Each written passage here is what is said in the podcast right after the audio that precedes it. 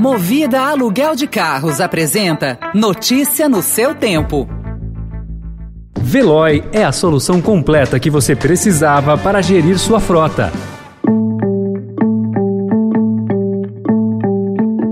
Olá, seja bem-vindo, seja bem-vinda. Começa agora mais uma edição do Notícia no seu Tempo. Esse podcast é produzido pela equipe de jornalismo do Estadão para você ouvir em poucos minutos as principais informações do jornal. Entre os destaques de hoje, procuradores chegam a receber em um mês mais de 400 mil reais. Assassinatos com lista de marcados para morrer assustam Cruzeiro, no interior paulista. E dívidas devem consumir 25% do Auxílio Brasil e esfriar a economia. Esses são alguns alguns dos assuntos que você confere nesta quarta-feira, 19 de janeiro de 2022. Estadão apresenta Notícia no seu tempo.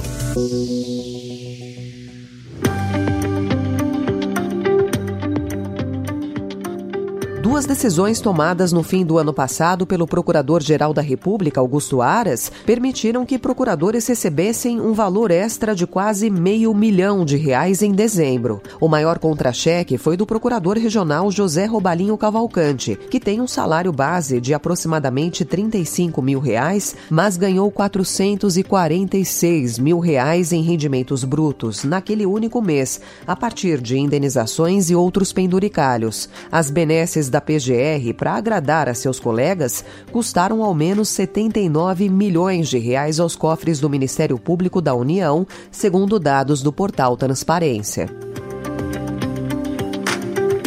Em outra ponta, servidores federais fazem maior pressão por reajuste salarial. As carreiras são as que custam mais para os cofres públicos e têm salários maiores. Auditores fiscais da Receita Federal e do Trabalho, peritos criminais federais, delegados da Polícia Federal, advogados da União e analistas do Banco Central estão no topo da lista das 22 carreiras mais bem remuneradas do Executivo, segundo o levantamento do Estadão a partir de dados do Ministério da Economia. Essa elite está mobilizada desde que Bolsonaro prometeu aumento a policiais.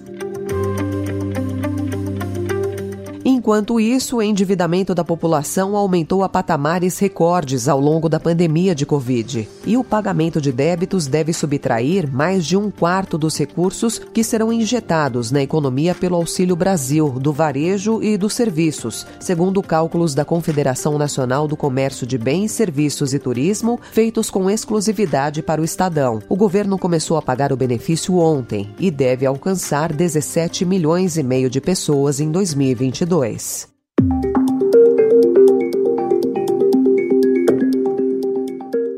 Busca de alianças que possam turbinar a campanha de Sérgio Moro ao Palácio do Planalto, a presidente do Podemos, a deputada Renata Abreu, se reuniu no fim de semana com Cidadania para discutir a formação de uma federação partidária, que é uma das novidades dessa eleição. Se confirmada, a União garantiria a primeira legenda na coligação do ex-juiz, ampliando recursos e tempo de televisão. O Podemos é considerado uma sigla pequena, detém a 12 segunda maior fatia do fundo fundo eleitoral nesse ano, com 229 milhões de reais. Em outra frente, integrantes do Movimento Brasil Livre devem começar a migrar para o Podemos a partir deste mês.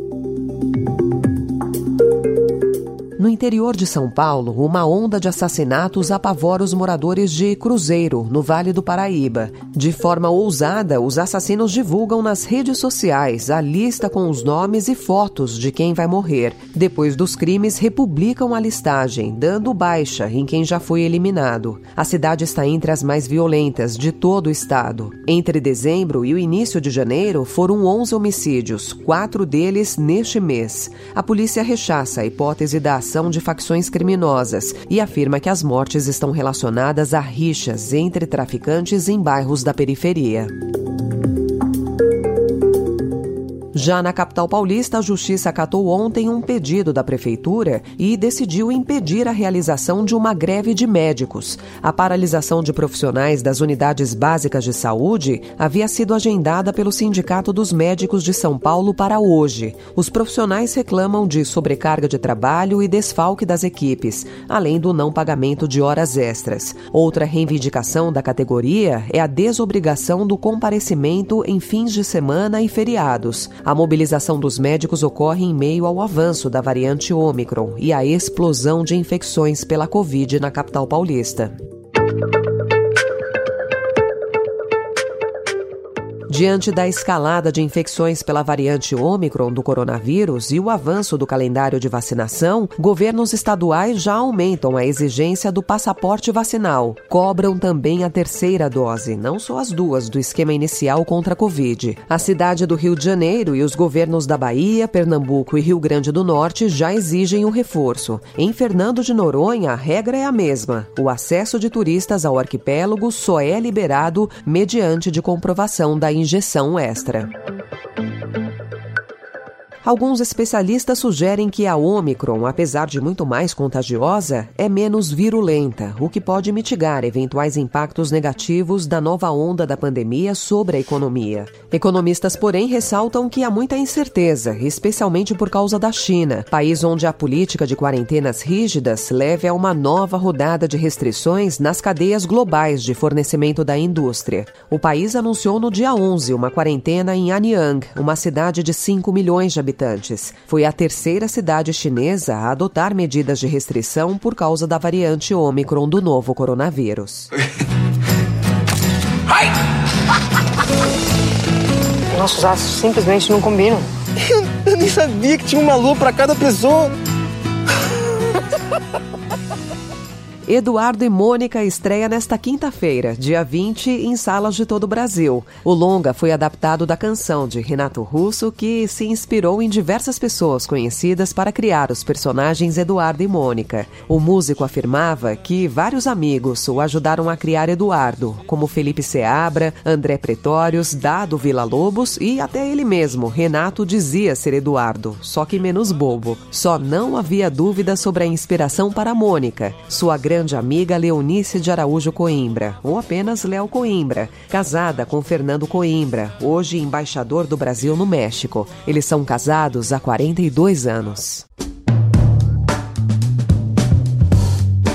Essa foi mais uma edição do Notícia no seu tempo. A apresentação é minha, Alessandra Romano. O roteiro de Adriana Simino. Produção e finalização de Felipe Caldo. E o editor de núcleo de áudio é Emanuel Bonfim. Obrigada pela sua companhia até aqui e até amanhã.